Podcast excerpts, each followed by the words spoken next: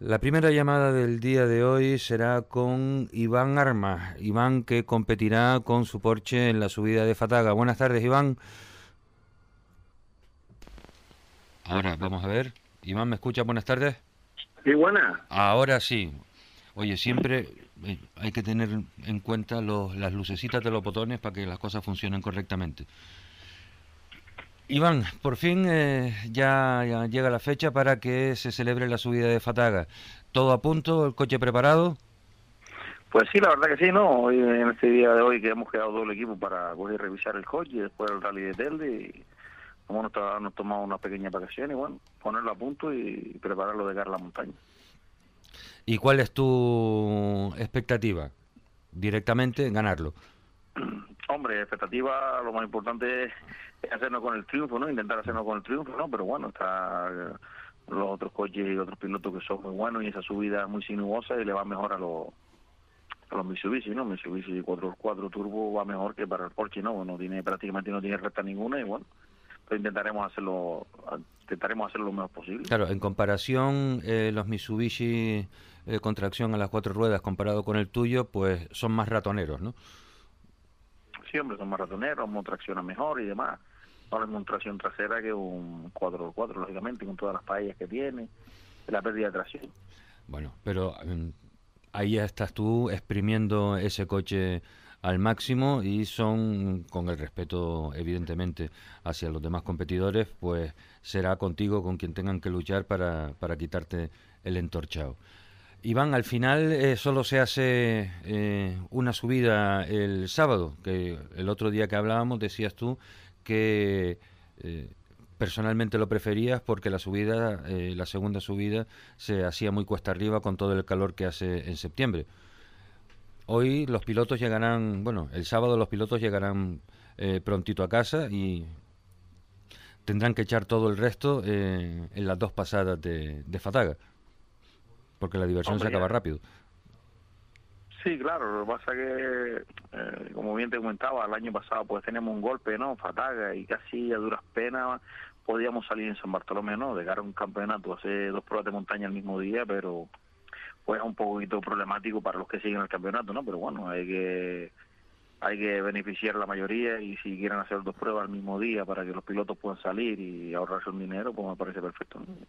¿no? lo importante es lo que quiere la mayoría, no lo que quiere un piloto solo, lógicamente. El ahí está eh, totalmente de acuerdo contigo. Simplemente mm, eh, se daba el caso de que eh, cuando hablábamos la última vez, pues no estaba todavía claro lo que iba a ocurrir con, con Fatag y San Bartolomé y entre medias, pues por fin se ha aclarado el asunto, cosa que tú honestamente habías dicho que te venía mejor. Pues nada, mm, vamos a ver, esa situación mm, desde tu punto de vista, pues te viene, te viene mejor y a ti te ha venido, o sea, no es que te hayan favorecido habrá pilotos que les, que les venga también. Pero el caso es que eh, nos centramos en, en, lo que hay y no en lo, en lo que no hay. Después de, de Fataga, ¿cuáles son tus eh, eh, siguientes proyectos, tus siguientes escalas deportivas, Iván? Pues bueno, estaremos, intentaremos estar en el Rally y, y nada, intentar hacernos con el triunfo del Rally y si no puede estar lo más arriba posible, ¿no? Para coger puntos de cara al campeonato y un rally muy bonito, ¿no?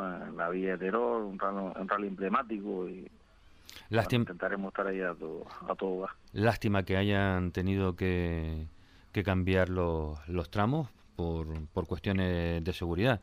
Pero bueno, gracias a Dios, ahí a Terura ha estado en rápida y diligente.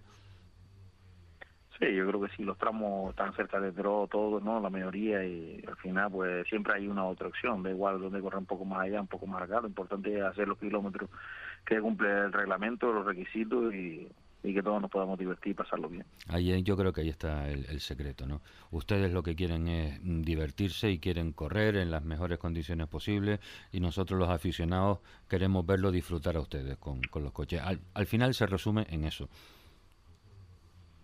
Bueno, sí, al final se resume en eso, ¿no? Y que los aficionados pues puedan puedan pasar lo mejor posible, ¿no? Y no tienen que estar desplazándose. Ahora mismo el radetero Sumacar, creo que si no se hace dos veces, se pasa ahí cuatro o cinco pasadas por lo menos por el Sumacar y pues, el aficionado que quiera va a se ubica allí y se pasa un día de, carrera, vamos, impresionante, ¿no? Sí. pues estupendo, yo pues. creo que lo que, que lo que vale. Pues Iván, eh, muchísimas gracias por, por habernos atendido. Eh, salvo que eh, quieras preguntar, digo, comentarnos alguna cosa más, nos podemos despedir hasta, hasta la próxima vez que, que volvamos a, a conectar. Pues nada, gracias a ustedes por llamar y nada, y nos los espero el sábado en Fataga. Muy bien, pues allí nos veremos, Iván. Buenas tardes y mucha suerte. Un saludo. Arminda Falcón, piloto debutante de slalom en la promoción BP Mujer y Motor. Buenas tardes. Hola, buenas tardes, ¿qué tal? Muy bien, Arminda, ¿y tú? ¿Qué tal esa experiencia automovilística? Pues la verdad es que muy buena, muy buena. Iba con muchos nervios, pero al final genial. Ah, estupendo. ¿Tú eh, tienes, tenías experiencia o tienes experiencia como piloto de montaña? Sí, no tiene nada que ver con tierra. Claro, porque ayer eh, Alba nos soplaba que al principio eh, no te amañabas estando escuchando las indicaciones de Alba, pero después ya te fuiste acostumbrando. Sí, sí, sí, fue fue muy divertido porque en las primeras pasadas yo se lo decía, digo, Alba, yo ahora había momentos en que te escuchaba, pero momentos en que se me iba y yo iba pensando solo en la carretera, acostumbrada a montaña, que vas sola en el coche y tienes que acordarte tú de curva a curva, el tener a un copiloto al lado y escuchar escucharlo es complicado, ¿eh? el cambio. Ajá, y es complicado, ¿y al final mejor o peor? No, la verdad es que ella cuando me adapté a escucharla mucho mejor, es verdad que de vez en cuando la perdía, pero decía, no, no, no, ahí está, ahí está.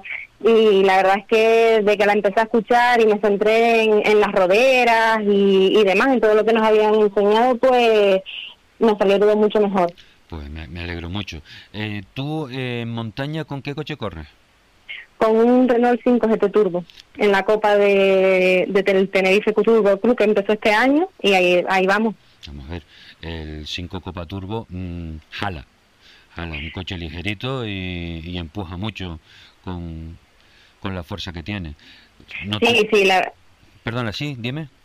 Que sí, que sí, que jala. Lo que pasa que es verdad que el coche que yo tengo es un coche que llevaba 10 años parado, entonces ha tenido algún que otro problemilla, pero sí jala, sí jala comparado con el, con el sandero, evidentemente en circuito, pues no, no es la misma velocidad, no son las mismas sensaciones.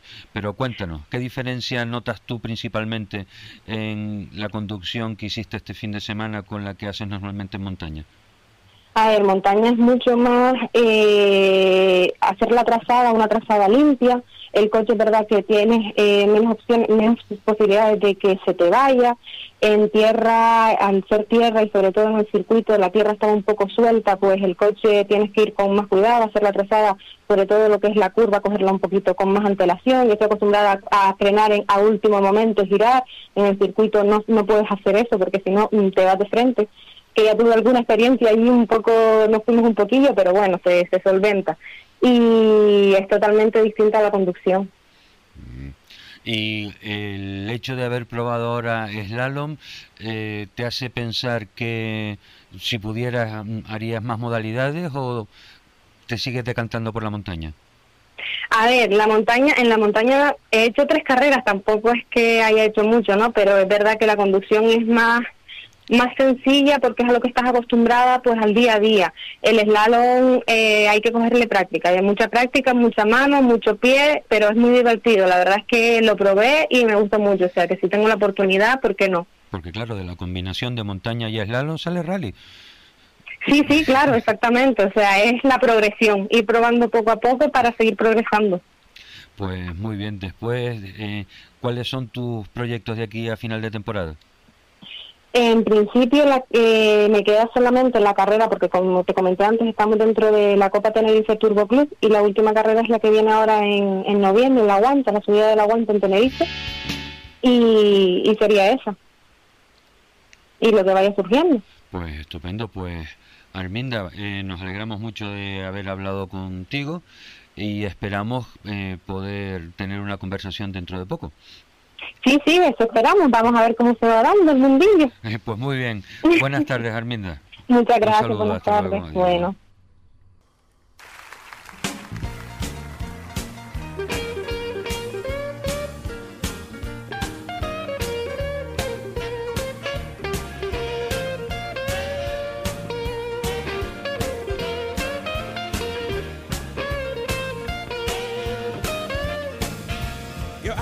Don't want listen when I'm talking to you. You think you ought to do, baby, anything you want to do. Gotta be crazy, baby. Just gotta be out of your mind. As long as I'm paying the bill, I'm paying the cost be the boss. I'll drink if I wanna, play a little poker too. I don't want you saying nothing as long as I'm taking care of you, as long as I'm. En el día de ayer, eh, las noticias que tuvimos tiempo de darles iban todas referidas a eh, las cuatro ruedas. Vamos a hacer un pequeño cambio y pasemos a relatarles un poco lo que ocurrió en, durante la celebración de la prueba de MotoGP en el Gran Premio de San Marino, en donde Alex Márquez tuvo que vérselas con Fabio Quartararo. Eh, el fin de semana empezaba calentito para Marc Márquez porque en las tandas de entrenamientos había tenido un encontronazo con el piloto italiano Valentino Rossi, que como saben ustedes, cuando pilota en San Marino está haciéndolo prácticamente eh, al lado de, su casa. Hay imágenes por internet en donde, eh, después de habérsele concedido un permiso especial, cogía su Yamaha M1 y la llevaba desde la puerta de su casa hasta el circuito para que los aficionados, los tifosis de Valentino, eh, pudieran homenajearlo y, agasajarlo.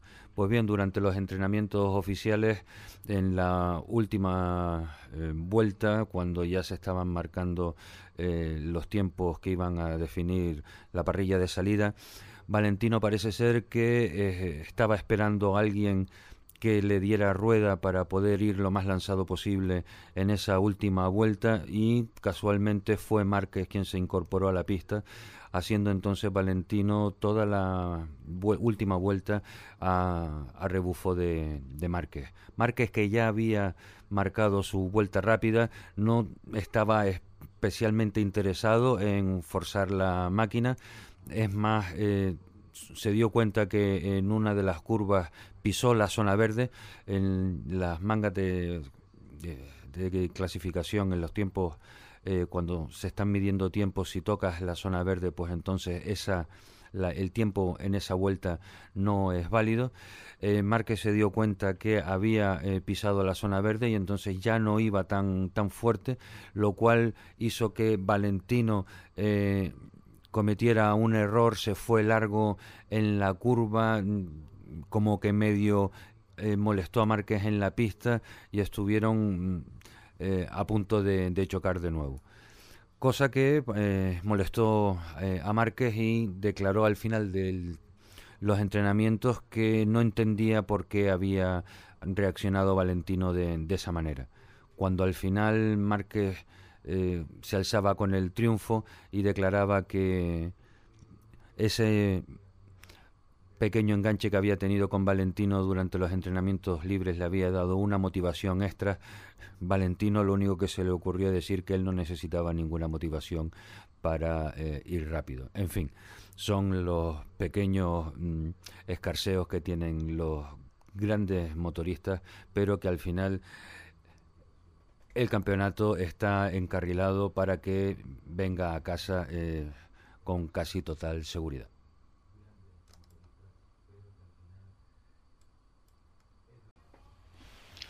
Don Borja Pérez Sicilia, alcalde presidente del eh, Ayuntamiento de Breña Baja, buenas tardes. Buenas tardes, caballero. ¿Cómo está usted, señor Borja? Pues bien, bien, un poquito liadillo, pero, pero bien. Pues no, no vamos a entretenerle mucho tiempo. Los oyentes estarán pensando, ¿qué hace un señor alcalde hablando en un programa de motor? Pues resulta que es que el Ayuntamiento de Breña Baja es la encargada de organizar el 45 Rally de La Palma Isla Bonita. ¿Es correcto?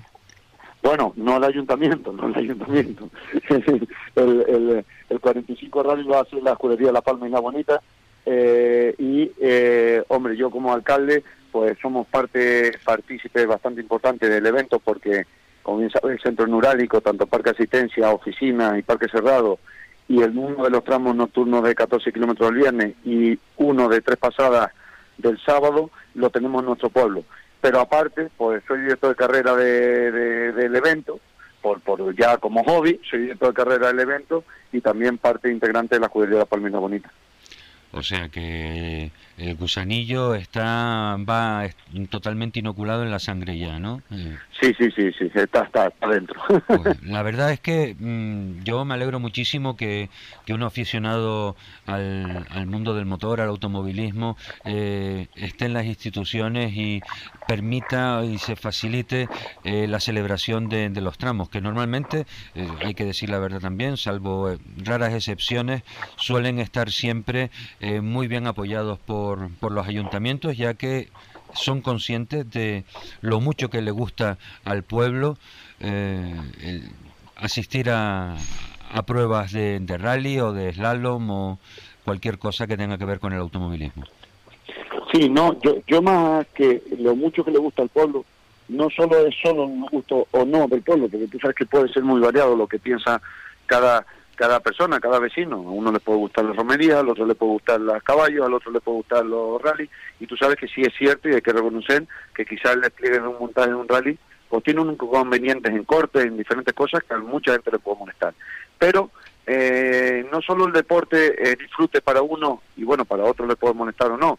Yo lo veo como disfrute, también es un deporte que a uno mismo le gusta, pero yo lo veo también como un trayente económico para el pueblo hay que, yo lo que le digo muchas veces a los vecinos, señores, actividades como el evento este del Rally Apolonio Bonita, que tenemos tres días, un despliegue en la zona turística potente, en una época que no es época... ¿Es temporada eh, baja?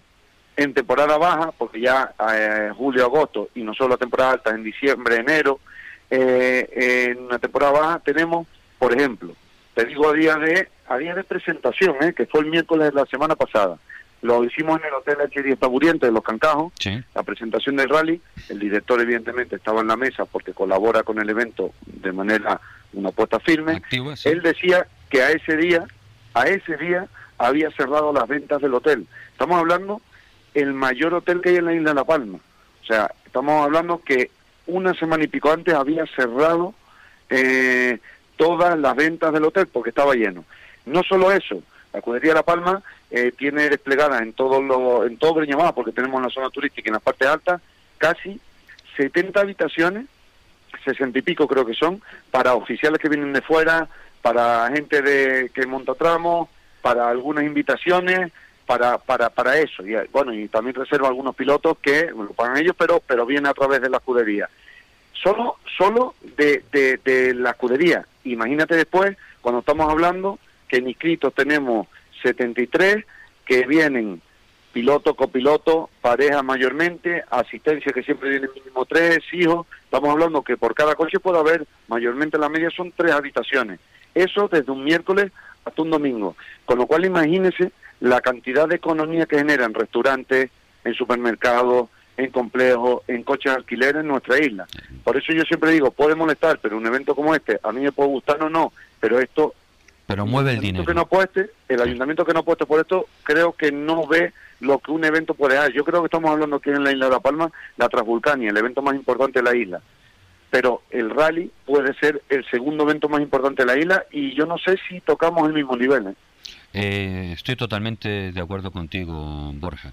Eh, un evento de este tipo, si se cuida, si se mima, si se hace, si se hace que transcienda no solo de la isla, no solo en las Islas Canarias, sino también eh, más allá.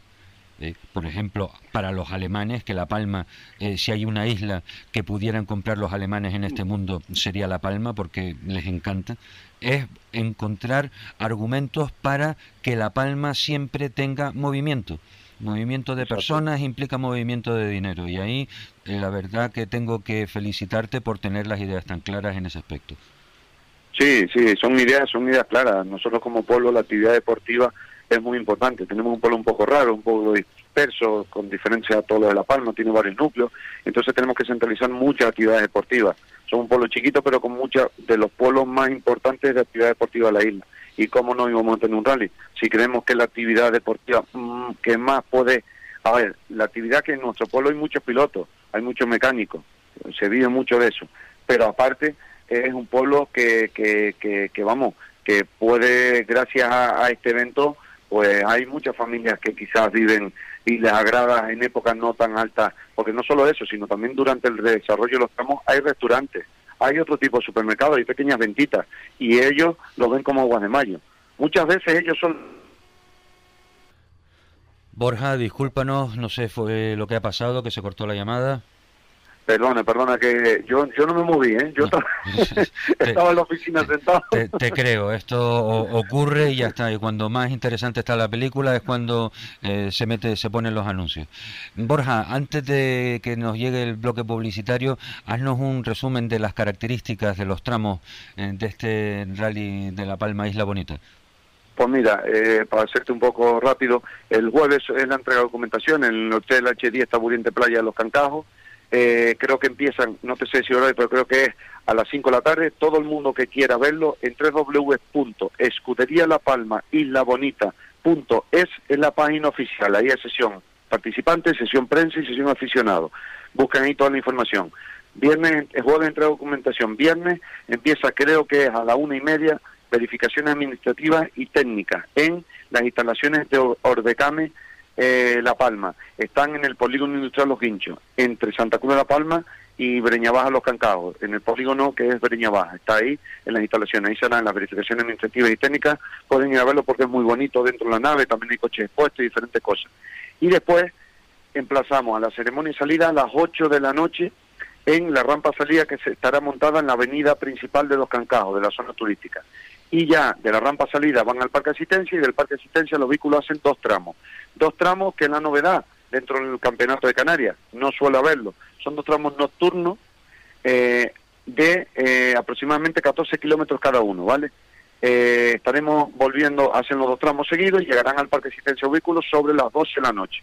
Ahí se quedan y el rally arranca a las 9 de la mañana del sábado, con tres tramos cronometrados a tres pasadas. El primero es Santa Cruz La Palma, un tramo de 6 kilómetros, eh, otro tramo, el segundo es el tramo de Punta Llana, un tramo de 11 kilómetros, y el tercero es el tramo de Breña Baja Mágica, un tramo que empieza encima del aeropuerto, pasa por todo nuestro pueblo y llega a la montaña, un tramo de también creo que son 11 kilómetros y pico.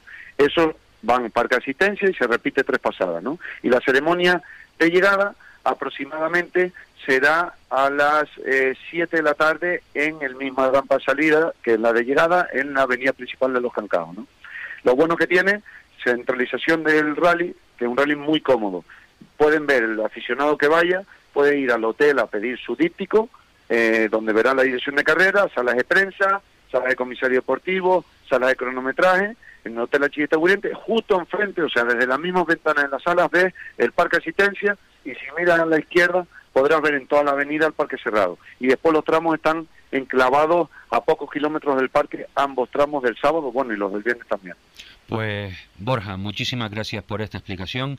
Eh, les deseo que el rally transcurra con la mayor normalidad del mundo, que no tengan ningún incidente y si quieres, pues podemos emplazarnos para hablar la semana que viene para eh, comentar eh, cómo ha ido esta prueba. Por supuesto, por supuesto. En la semana que viene, cuando ustedes estimen oportuno, si quieren el mismo desarrollo del evento también, estaremos en dirección de carrera pues dando los últimos detalles. Y sí me gustaría, si no te importa, decir simplemente que a todos los aficionados, a todos en general, que bueno, estamos a tiempo de corregir errores antes del evento, que los errores que vean nos los hagan llegar para intentar solucionarlos, digo, los participantes, a mecánicos, a quien sea, y evidentemente después también si tenemos algún error nos gustaría que lo transmitiesen. Y como siempre digo, vamos a intentar disfrutar todos, porque esto es un rally de todos y para todos. Si los pilotos ponen de su parte, la organización pone de su parte, la prensa pone de su parte, los mecánicos por su parte, los aficionados ponen de su parte, creo que va a verse uno de los mayores espectáculos que tenemos en la isla La Palma y en el Campeonato Canarias de Rally se va, se va a ver este fin de semana. Con lo cual pido a los aficionados que se comporten lo mejor posible, que no es que uno cuando le diga indicaciones es porque quiera, sino es por algo, quizás a veces es comprensible que no lo vean, pero uno que lleva casi todas las pruebas, pues sabe el por qué se lo dice y solo pido respeto y que es un rally de todos y para todos. Y entre todos crecemos este año para crecer sobre todo en la 46 edición que será el año que viene. Muchísimas gracias Borja por esos consejos. Un abrazo. Un abrazo. Adiós, buenas tardes. Somos gente, somos radio. The king of the blues,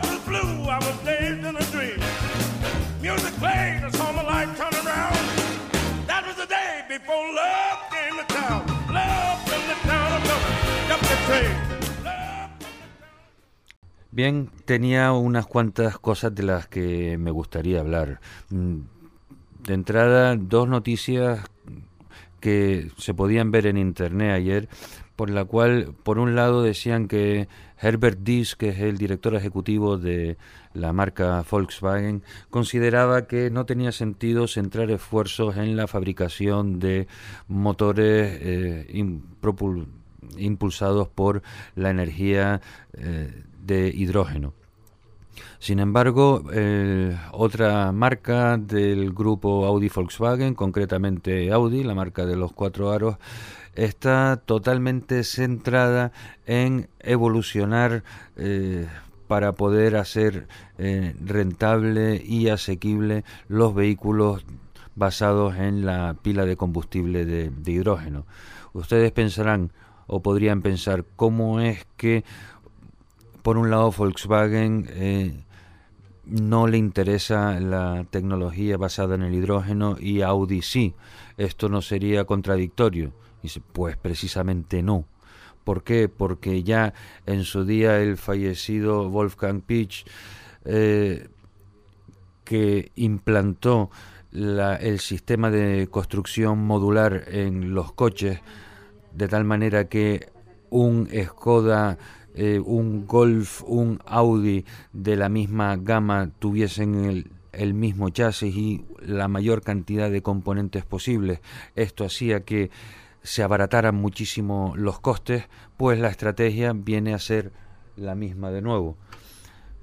Si finalmente el hidrógeno es la tecnología a seguir en el futuro, pues entonces el grupo Audi Volkswagen se sumará al carro por los avances que haya hecho Audi y si es el vehículo eléctrico puro, pues entonces seguirán la estela de Volkswagen.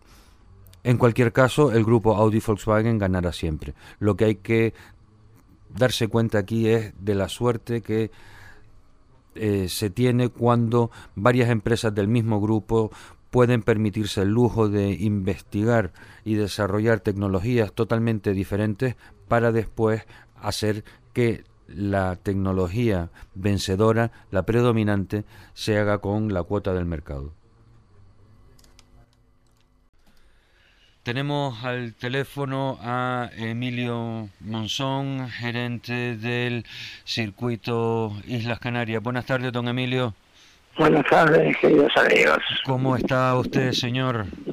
Bueno, aquí un poquito relajado después de la última carrera, pero como siempre trabajando para dar un poco más de servicio a la sociedad nuestra. Pues eh, tú siempre, Emilio, te has caracterizado por tener esa vocación de, de servicio y el motivo de nuestra llamada era para saber eh, en estos tres meses de tiempo que queda de aquí a la celebración del cuarto slalom Ciudad de Telde en el circuito Islas Canarias, ¿qué, han, qué están proyectando hacer para que se eviten los problemas que sufrimos todos este fin de semana? Bueno, eh, yo creo que fue un fin de semana bastante típico, ¿no? Primero que jamás había visto un remolino en la parte alta del circuito, nunca, por primera haberlo visto. Y bueno, por otro lado está la climatología, que no hay que la cambie tampoco. Pero bueno, hay que tener en cuenta que es un circuito, en este caso, es de tierra y claro, la tierra no perdona, sea de un tipo, sea de otro. Y bueno, eh, yo sé que en el circuito están haciendo ustedes un gran esfuerzo por, eh, por darle una mayor prestancia, una mejor calidad tanto a los visitantes como a los, a los participantes. Eh, incluso están ustedes, he oído, que grabando las imágenes de los eventos que se realizan allí con drones para después subirlos a internet. Exactamente, con YouTube la subió. ¿Y quién se está encargando de tomar esas imágenes, Emilio? Una parte de los equipos nuestros. Ah, porque... Equipos de circuito Islas Canarias. Porque en el circuito Islas Canarias también tienen una escuela de vuelo de drones. También, también, también. Le, no le falta de nada, ¿no? No, tratamos de adaptarnos, lo has dicho antes, a las tecnologías actuales, ¿no? Hacemos, lo intentamos, no que sí que lo consigamos, pero luchamos para conseguirla. Pues eh, Emilio, me alegra que, así sea. Eh, solamente el motivo de la llamada era para darles una, una palmada en la espalda y darles ánimo, porque sé que de aquí a tres meses, pues evidentemente van a hacer todo lo posible porque la, la situación mejore de una manera o de otra y desde aquí cuentan con el apoyo de todos los oyentes. Lo sé, lo sé, lo sé, y ustedes en particular también también, porque ¿qué sería de nosotros en cabe así en medio vuestro y Dios mío alma?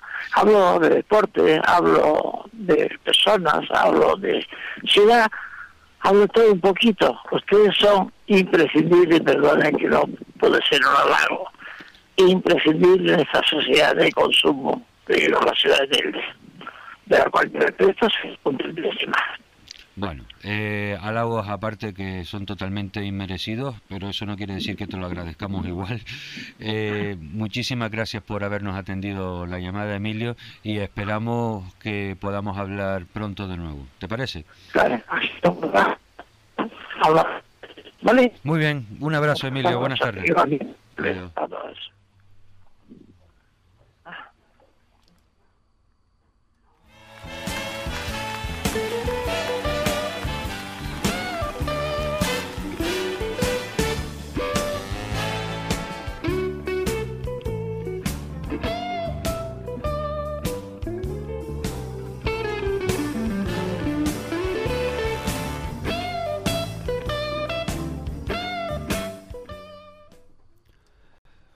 Tenemos al habla ahora a Ricardo Rodríguez, piloto este fin de semana en la subida de Fataga con una barqueta Speedcar GTR. Buenas tardes, Ricardo.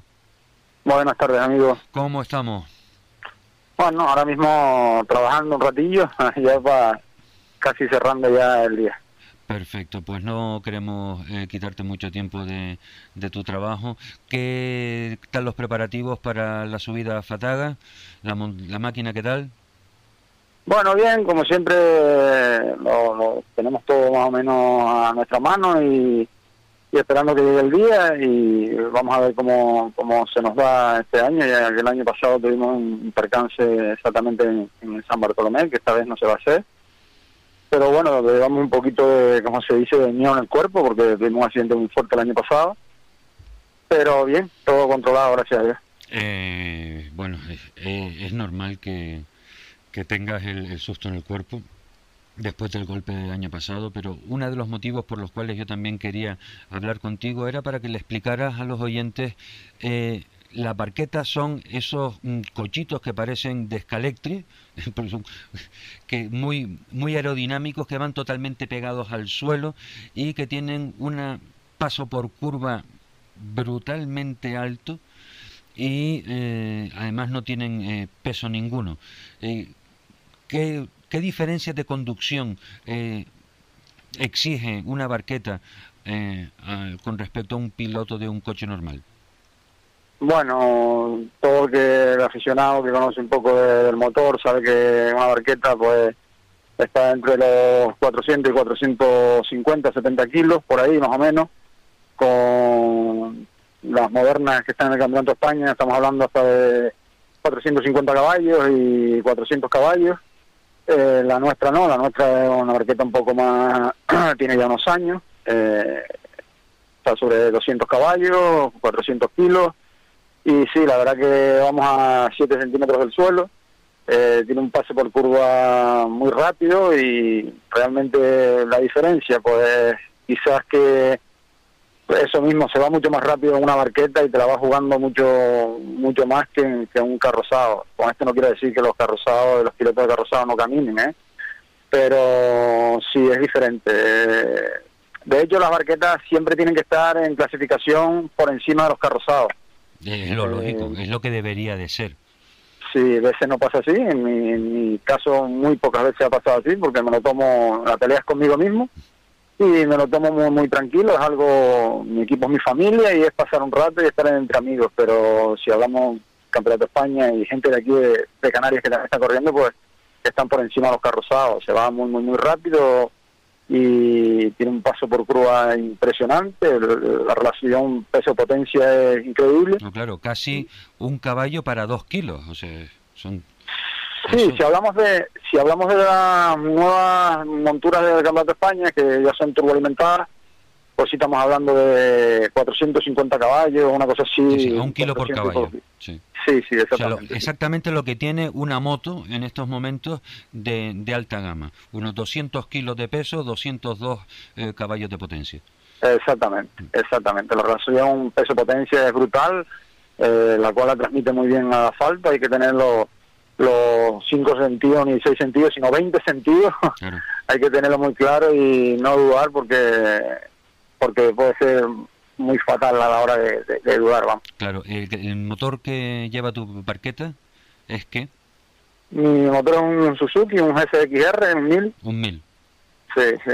Claro, ya un, sí, al GSXR le están sacando 200 caballos. Una pregunta que yo siempre tengo con, con las barquetas, ¿la transmisión al, al tren trasero es por cadena o por, por diferencial?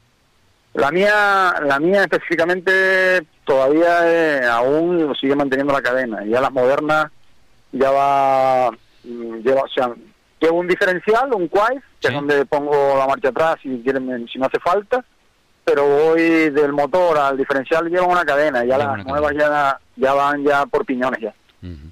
Porque, o sea, que al final viene a ser como, eh, con muchas simplificaciones, por supuesto, un car, pero a lo bestia.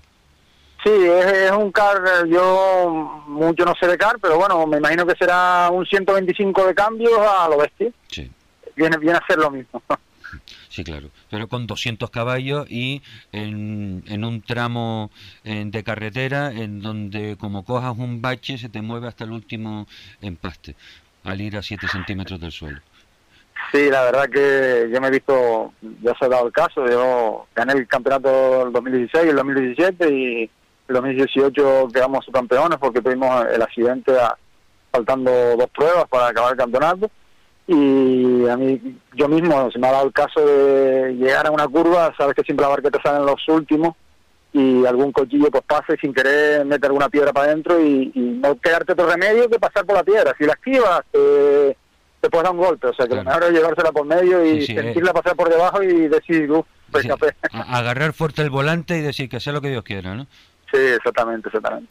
Pero bueno, la verdad es que tiene muchísimo mérito eh, conducir eh, rápido una, una barqueta. Es una opción que no es, bueno, no, no sé si decirte que es más barata que la de que la de un coche, porque al final en esta eh, modalidad del automovilismo te puede gastar todo el dinero que quieras o que tengas, según se mire.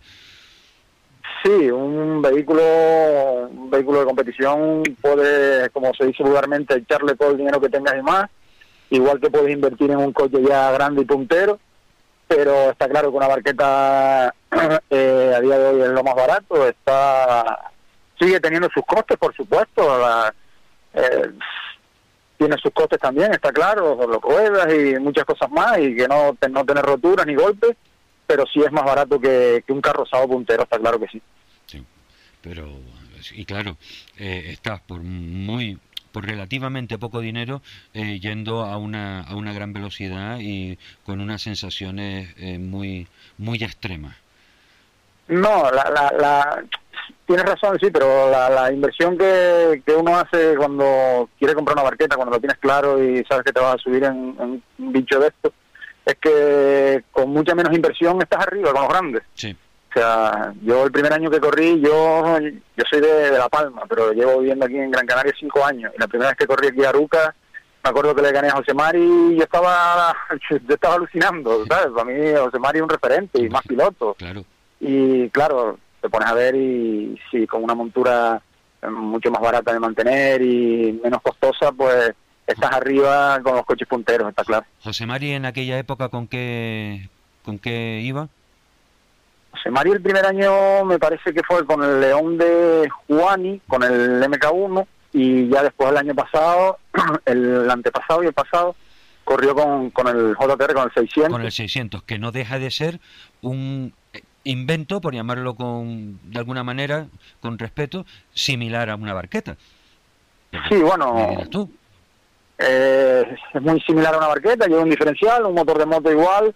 Eh, en teoría debería ser el pase por curva, debería ser mejor que el de la barqueta, porque más ancho de días y, más corto.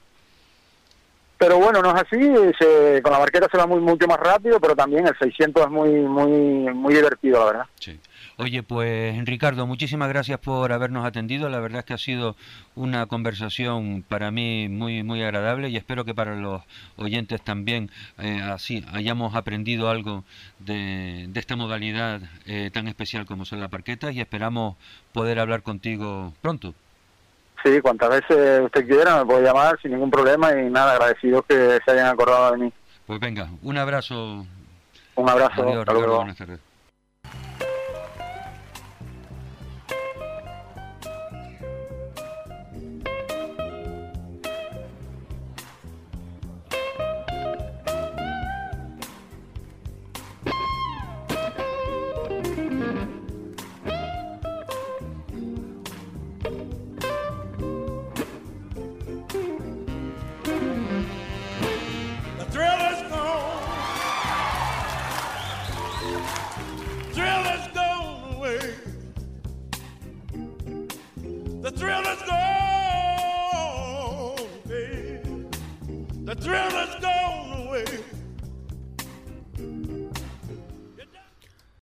La siguiente llamada de hoy es con Miguel Ángel Domingo, presidente de la escudería Más Paloma. Buenas tardes, Miguel Ángel.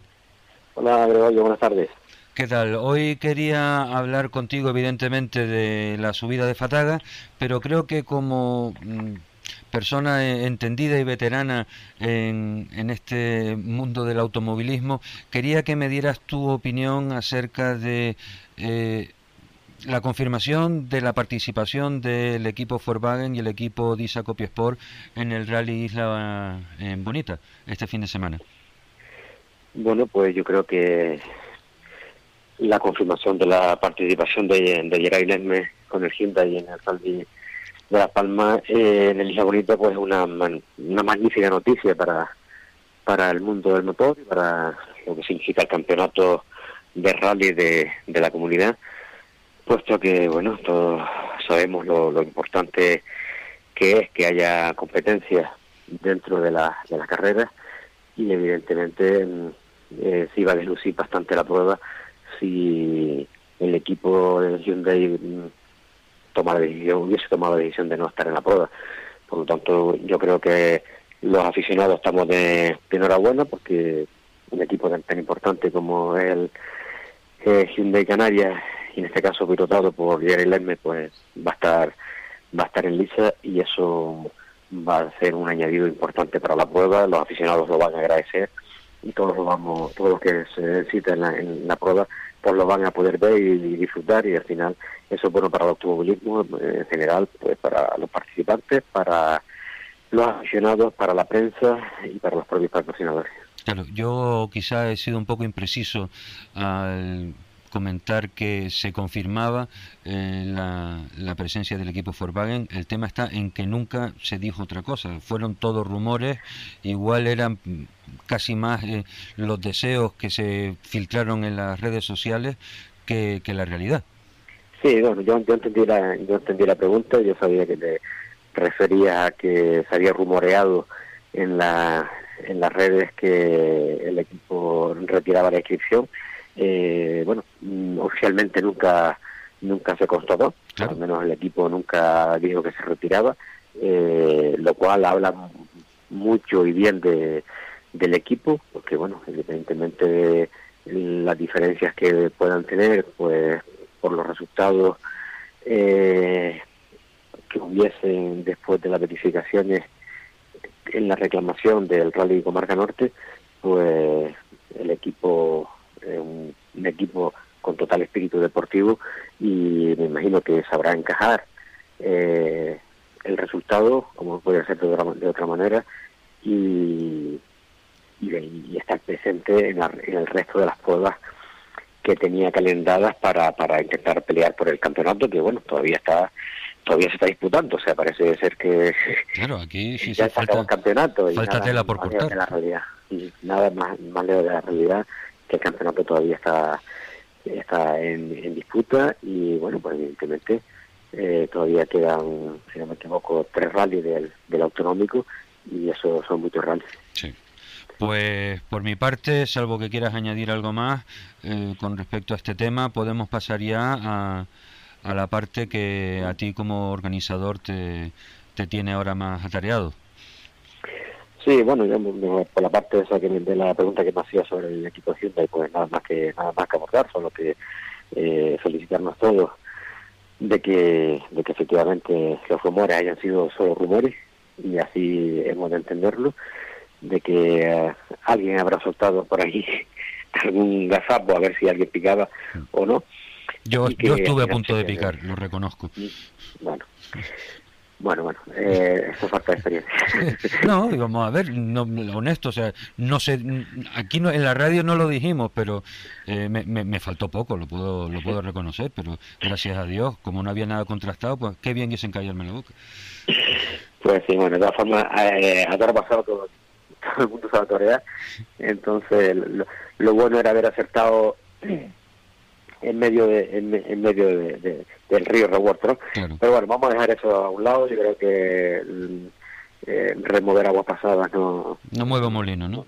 Eso no mueve molino y al final no sirve, no sirve de mucho, sino solo para entorpecer más la labor de, tanta gente que se dedica a trabajar por ese deporte y eso no, no es bueno. Y si quiere, pues hablamos de la ciudad Fataga, que era por lo que me Exactamente, que en fin, que lamentablemente solo Fataga, no tenemos San Bartolomé pues ha quedado pospuesto sin día, ¿no? Sí, bueno, eh, a día de hoy estamos esperando una, una respuesta de la Federación de Las Palmas para una solicitud de una reunión que hemos pedido para ver las posibilidades de fecha para la prueba de San Bartolomé, dado que bueno estamos muy avanzados ya en la temporada y la fecha mm, no son muchas, aparte algunas pruebas que se han suspendido, se han ido cogiendo fechas fechas siguientes, con lo cual los días posibles cada vez son son menos, pero vamos, estamos a expensa de, de esa reunión para intentar buscar una fecha en la que se pueda hacer San Bartolomé, dado que bueno la Federación no, no ha estimado a bien que se hagan las dos las dos pruebas juntas Entonces, pues nada, solo vamos a hacer la subida de Fataga, tal y como se hacía antaño, hace creo que, no sé, como 12 años que no se hacía solamente Fataga.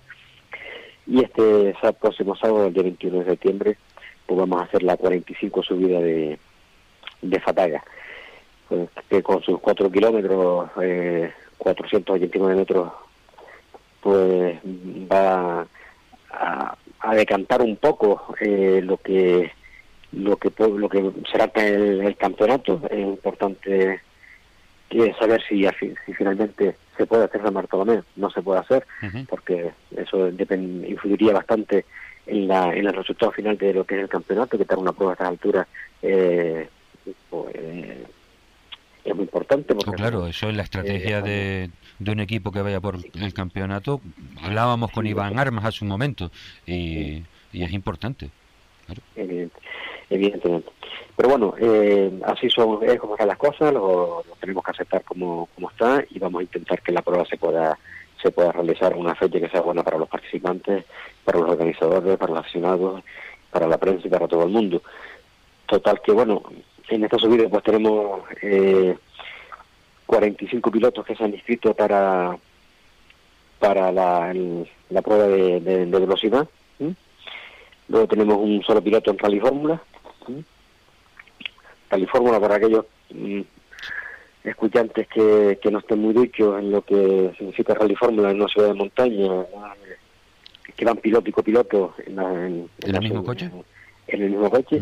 eh, esto contradice, por si alguien tiene alguna duda, lo que es una subida de montaña. Bueno, una subida de montaña es un solo piloto sí. en el coche, eh, pero la federación eh, de Las Palmas y la Federación Canaria aprobó que crear esta categoría de Rally Fórmula eh, en la que pueden participar dos personas.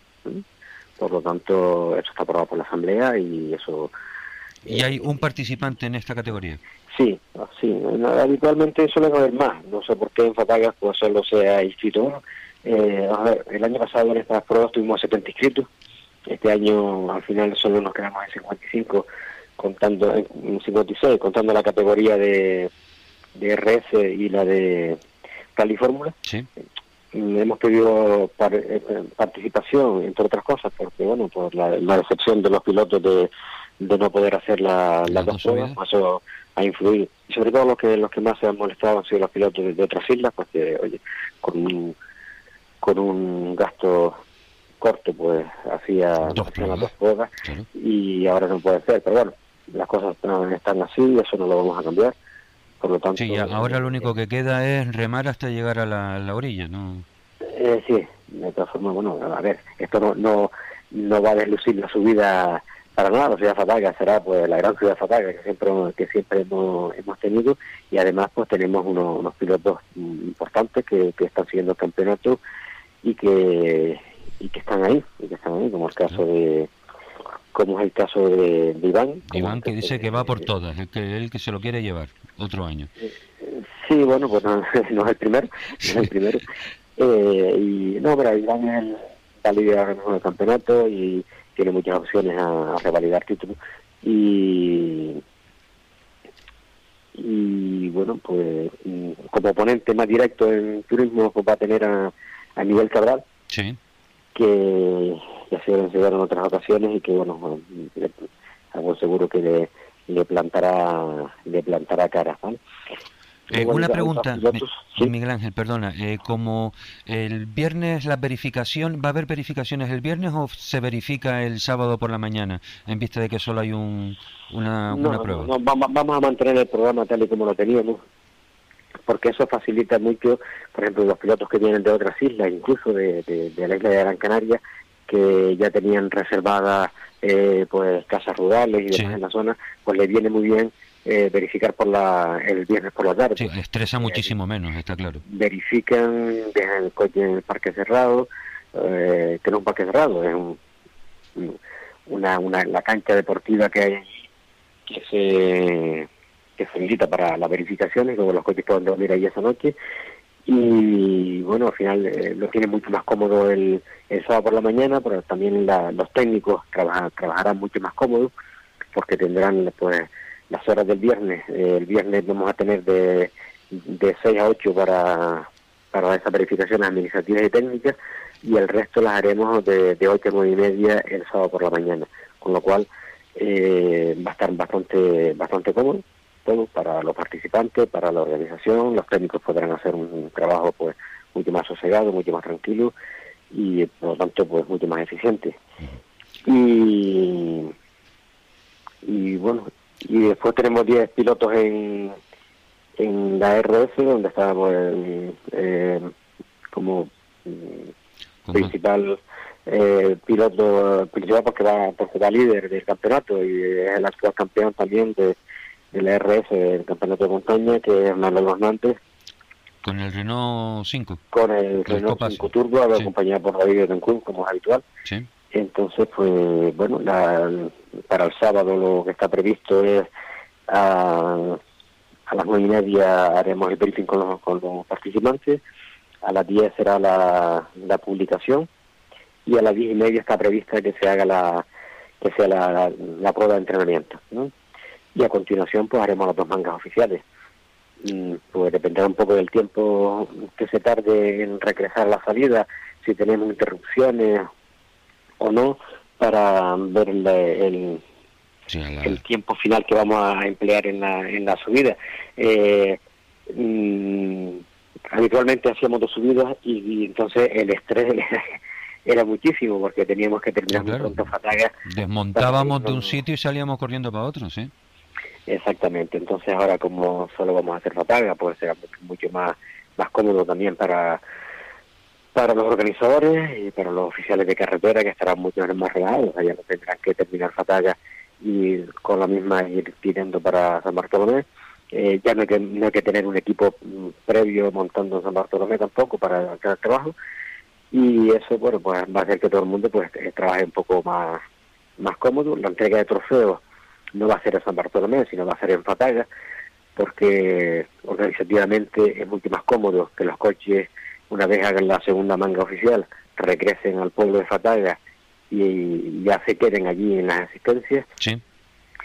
Y posteriormente pues hagamos eh, la entrega de trofeos en la plaza, justo delante de la, de la iglesia. Entonces, si todo bien, pues igual a las 2 de la tarde está está la prueba ya, está terminada. Sí. dependerá finalmente, como siempre, si pues si tenemos eh, alguna rotura en, las mangas y tenemos que sacar grúas o no, que eso ralentiza eh, el movimiento de, de, los equipos y de la propia organización, pero si todo si todo va bien, yo creo que sobre las 2 de la tarde la prueba debe estar más que despachada. Estupendo. Comentabas que aparte de Iván y Miguel Cabral, ¿hay algún otro eh, piloto destacado en la RS? Pues ya habíamos nombrado a alguien. Sí, vamos a ver, eh, tenemos a, a, Iván, tenemos a Miguel Cabral, tenemos a, a, Rubén, a Rubén Padrón, también está Samuel Marrero, Cristian Alemán, que va segundo en el campeonato, eh, está Sergio, eh, perdón, Javier Castro, que va tercero en el campeonato, y como pilotos locales importantes, pues tenemos a, a Noé, a Noé Armas, Sí. Tenemos también, uh, no acuerdo ahora. Hoy hablamos con Ricardo Rodríguez. Alejandro Carreño. Alejandro Carreño, no acordaba ahora de eh, de Fataga. Eh, mm, o sea, que tenemos gente gente importante. Yo creo que va a haber una, una buena carrera. Luego tenemos también la Copa de eh, BMW Power, la, BMW Power, la Copa BMW, ¿sabes? Con el club eh, Producción y tenemos ahí pues tenemos uno, dos, tres, cuatro, cinco, cinco participantes, eh, o sea, de que tenemos gente gente importante, también tenemos a Sergio Vega, Alexander, sea, que tenemos tenemos y luego tenemos tres parquetas solamente, ¿vale?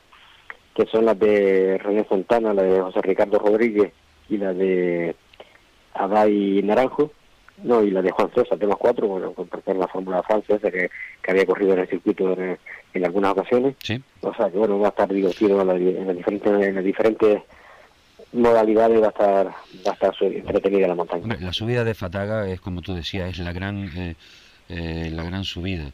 Eh, con esas paellas tremendas que, que, tiene y la gente pues se lo va a pasar bomba como se lo ha pasado siempre. Yo personalmente echaré de menos después por la tarde una subidita más, pero pero en fin, es lo, es lo que hay, ¿no? Eh, nos tenemos que conformar con lo que con lo que tenemos y, sacarlo para adelante porque además hay mucha gente que está haciendo un esfuerzo muy importante porque esta subida eh, salga bien como sale todos los años sí esperemos que, sí esperemos que sí que no haya problema y la, la prueba pueda salir adelante eh, sin mayor sin mayor complicación. Y bueno yo creo que tanto la subida Fataga como la subida de Tejeda ahora mismo se nos, se antojan como las pruebas, las subidas más selectivas de lo que de lo que hacemos en Gran, Canaria, en Gran Canaria, sin menospreciar Moya, pero bueno, Moya tiene una zona con un, poco más de recta, pero así como más selectivas pueden estar Fataga y Tejeda, o Tejeda y Fataga, tanto monta, monta, tanto, porque después hay otras subidas que, bueno, tienen por sus características, tienen demasiadas rectas y son muy rápidas, como puede ser la Pasadilla, como, como puede ser Aruca, y pero como pruebas natas de montaña, incluso San Bartolomé es una prueba demasiado rápida, pero como, como selectiva, pues yo creo que Tejeda, Fataga y Moña serían las mejores pruebas de lo que de lo que contamos actualmente en la isla de en la isla de Gran Canaria. Pues pero Fataga siempre han tenido un atractivo especial porque a la gente le gusta mucho Fataga. También es verdad que pues, para esa subida concreta pues hay que tener un coche con unos desarrollos no demasiado largos, por lo tanto hay pilotos que a lo mejor le iba bien San Bartolomé y Fataga no tanto, entonces pues bueno, han decidido no participar, porque bueno, al final van a, perder mucho si, hace, si hacían solo la rampa de, Fataga. Pero bueno, aquí hay, gustos para todos, ¿no? Hay gustos para todos y al final los pilotos pues tendrán que adaptarse a las pruebas que, que hay calendadas y yo lo único que deseo y espero es que bueno porque todo salga bien eh, y lo mismo, lo mismo le deseamos nosotros. Animo a los, aficionados para que el sábado nos acompañen a, a Fataga. La, la, prueba, repito, empieza a las diez y media de la mañana. Yo creo que, como siempre, seremos puntuales y la prueba será eh, empezará a su hora y será bastante ágil, con lo cual, pues, los aficionados, pues, a lo mejor con tres o cuatro horas que, que dediquen a su deporte, pues seguirán con la ración de Racing de, fin de semana muy a gusto. Pues sí. Pues Miguel Ángel, muchísimas gracias por, por haber atendido nuestra llamada. Esperamos que eh, pueda solucionar o que te den fecha pronto eh, para esa subida que todavía tienes pendiente y que todo salga como lo deseen sin ningún incidente. Pues muchas gracias hoy, un gracias a a Motor pues, y Acción Motor pues, por dar eh, por poner voz a, todo lo que lo que se hace en el, deporte en Canarias y espero que bueno que el programa le vaya le vaya bien y cada, cada vez tenga más más escuchantes y todo vaya viendo poco. Muchas gracias, un abrazo Miguel Ángel. Buenas tardes.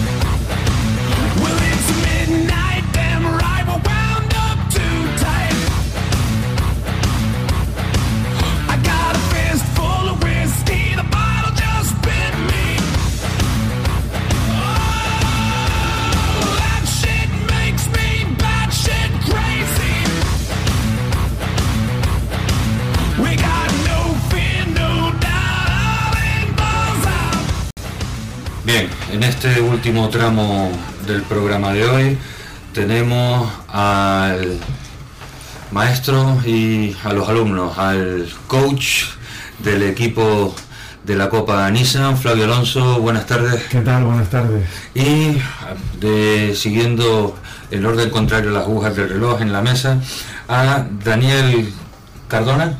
El primer año que estás eh, participando en la Copa. Buenas tardes, Daniel. Buenas tardes. Por otro lado, también tenemos a Geray. Geray, ¿tu apellido es? González. González, segundo año. Sí. Tú eres el más veterano de los tres. Y Cristian, que también es debutante, primer año en la Copa. Hola, Cristian, buenas tardes. Buenas tardes. Bueno, voy a dejar que hable primero el director de, del equipo. Eh, ¿En qué consiste, cómo cómo se llega a fraguar este proyecto de, la Copa Nissan, eh, ¿qué les ofrecía a estos aspirantes a, pilotos y cómo están funcionando ellos? Bueno, pues el proyecto nace, yo no sé si casi todos los proyectos son así o no, pero el mío nació en una, en hoja en blanco, ¿no? A partir de, de una hoja en blanco. Y bueno, empecé a escribir el proyecto, la Copa Nissan Micra, como sabes, es un proyecto serio. Eh, la marca entrega 60.000 euros en premios todos los años, por tanto es una marca que cree en el deporte, que cree en, lo- en los deportistas, en los pilotos, y esto creo que es de agradecer porque es de las pocas marcas que todavía está eh, aportando un, un- un- import importantísimo en el deporte. ¿no? A partir de ahí entregamos el, proyecto en, en agosto del 2018 y, y nació en el 2019. El año pasado, 2000 2018, tuvimos 7 coches en línea de salida y este año tenemos 12. Por, lo tan- por tanto, bueno, estamos, estamos creciendo y, esto, esto es importante, ¿no? La Copa Nissan Migra somos un gran equipo, somos cuatro personas que trabajamos mm, por parte de, de la marca Don José Ramos, que gestiona eh, administrativamente la Copa Nissan Migra, el tema eh, técnico, como sabes, Oscar Motorsport, el tema, de, el tema de, eh, deportivo y, y de logístico eh, Miguel Santana y yo estoy como director. Somos cuatro personas, eso te da a entender que, que es un evento grande, ¿no? Sí, además que apoyado pues con una empresa eh, importante, importante en cuanto a seriedad y, y capacidad, que hace que en un segundo año haya duplicado el, prácticamente el número de coches y Esto fue esto ha sido importante porque casi todas las marcas, casi todas las copas, quiero decir, las copas menos, ¿no? lo normal es que Es el año hayan 15 pilotos, 16, 17, el segundo año corran 3 o 14 y el tercer año eh, corran 7 u 8. Nosotros hemos ido a más. Eh, ha sido una pena que, que este año no han salido dos coches más por problemas de financiación. Eh, si no estaríamos ahora en 14 equipos, ¿no? que sería, sería un, un número de, de pilotos y de coches importante. Sí, es Pero- como para montar la- la- ya no una copa monomarca, sino una prueba monomarca ya directamente. Casi, casi que sí. Sin embargo, estamos muy contentos, en, en 12 pilotos estamos muy contentos. Los pilotos están también muy contentos, que esto es importante. Eh, en este caso hay dos pilotos aquí que no han tenido mucha suerte este año y ambos están conformes porque se le, le estamos haciendo un, un seguimiento y un servicio correcto y, y bueno, eso, eso es nuestra concentración, que todo lo que nos pide el piloto hacerlo, ¿no? Entonces, eso digamos que es la prioridad, pero la prioridad de verdad, ellos te lo pueden decir, que nosotros eh, estamos siempre a, su, a, su, a su disposición. Pendiente de ello. Prácticamente, sí. Pues nada, como buen maestro, mm, le- me has dejado a los muchachos eh, colocados en suerte para que entren ellos a, ahora hacer su, su faena. Daniel, eh, ¿qué tal? ¿Cuáles han sido tus impresiones durante este año? Pues bueno, la- las impresiones la verdad que han sido pocas, ¿no? Eh, la verdad que este año hemos tenido un poquito de mala suerte. El proyecto se ha planteado, pues bueno, que queríamos participar en todas las pruebas y a razón de un pequeño golpe pues nos ha lastrado, pero bueno, las sensaciones han sido muy buenas, la verdad que estoy muy contento de poder participar en un proyecto de, de este calibre, ¿no?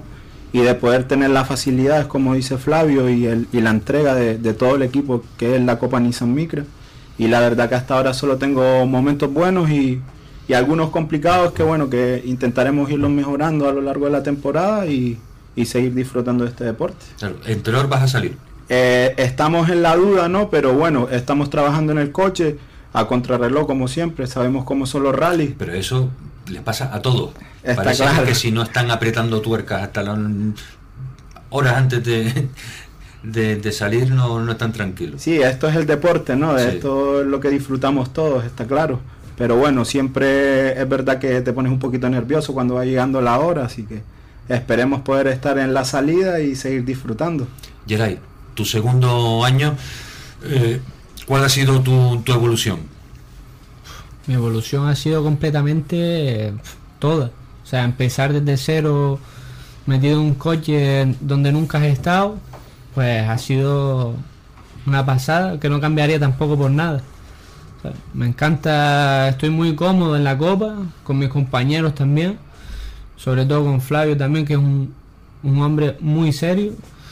Y nada, he tenido también como Cardona, he empezado el año mal, por así decirlo. ¿Tuviste un percance? Tuve un percance, un, ¿sabes? me falló un sensor, nada, ¿sabes?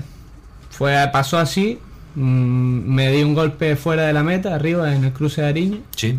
Y me hizo abandonar, no poder seguir eh, a la semana en Tenerife por temas económicos, Claro. obviamente. Y bueno, pero ya está, está completo el coche, está listo para salir en el Teró. ¿Tú estás preparado para, para Terror? Sí, Bien. estamos en ello. Y Cristian, cuéntame tu, tu experiencia hasta ahora y cómo afrontas el rally de Terror. Bueno, empezamos un poco hace un añito buscando una experiencia como piloto, ya que yo era copiloto. Y no vi mejor ocasión que meterme en esta pedazo de copa, donde tanto con nuestros compañeros como el equipo técnico siempre nos están enseñando y apoyando. Por ahora en mis dos rallies ha sido de, de menos a más. Yo creo que se ha notado bastante la mejoría en el comarca del norte. Y al principio, el primer rally, es verdad que teníamos el coche con muy pocos kilómetros, llevamos muy justo para entrar.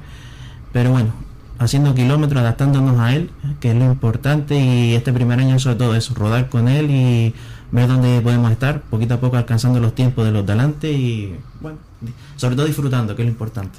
Eh, pregunta para los tres. eh, ¿Ha habido cambios en el rally Terror con motivo de la anulación de determinados tramos? Eh, ¿Ya los tienen preparados, repasados todos? Sí, ya ayer ya le cogí el último punto a los tramos nuevos, ya que nos cogí un poquito a contrapié por el tema sobre todo de en tiempos de trabajo, pero bueno, está casi casi todo preparado, hasta el último momento nunca supimos si estamos preparados, pero bien, bien. ¿Y ustedes qué tal? ¿Yelay? Eh, yo creo que a mí en parte me ha alegrado que se hayan cambiado tramos. ¿Por Sí. qué? Por, por qué? Porque el Teró se sabe eh, los tramos de hace mes y medio, dos meses. Esto le pone un poquito de más De, de pimienta. de pimienta al asunto porque no ha dado tiempo a algo nuevo, ¿no? Entonces creo que va a estar más divertido. No, no, es, una- es una opinión también, evidente, evidentemente. ¿Y tú, Daniel? Sí, bueno, yo aparte de, de que he estado a contrarreloj, ¿no? Está claro que, que como dice Yeray, esto le añade pimienta al rally, está claro que normalmente la gente suele estar acostumbrada a que salgan los tramos y no, no haya ningún cambio, ¿no? Entonces esto un poco pues iguala sobre todo a los que están ahí en la, en la pugna por la cabeza. Y bueno, yo en, en mi caso pues intentaré estar ahí, la verdad que los tramos son muy bonitos. Hay algunos que los conozco bastante, así que nada, intentaremos disfrutar al máximo. ¿Y la conducción nocturna qué tal se le da? Eso muy divertido. Eso va a complicado, ser. complicado. Yo no tengo muy buenas experiencias, ¿no? Porque el golpito que tuve lo tuve en Tenerife, en el tramo nocturno. Pero la verdad que sí, que normalmente me suele gustar esas condiciones, así que intentaremos aprovecharlo al máximo. ¿Y tú, Yeray? Bueno, yo mi mejor experiencia fue cuando empecé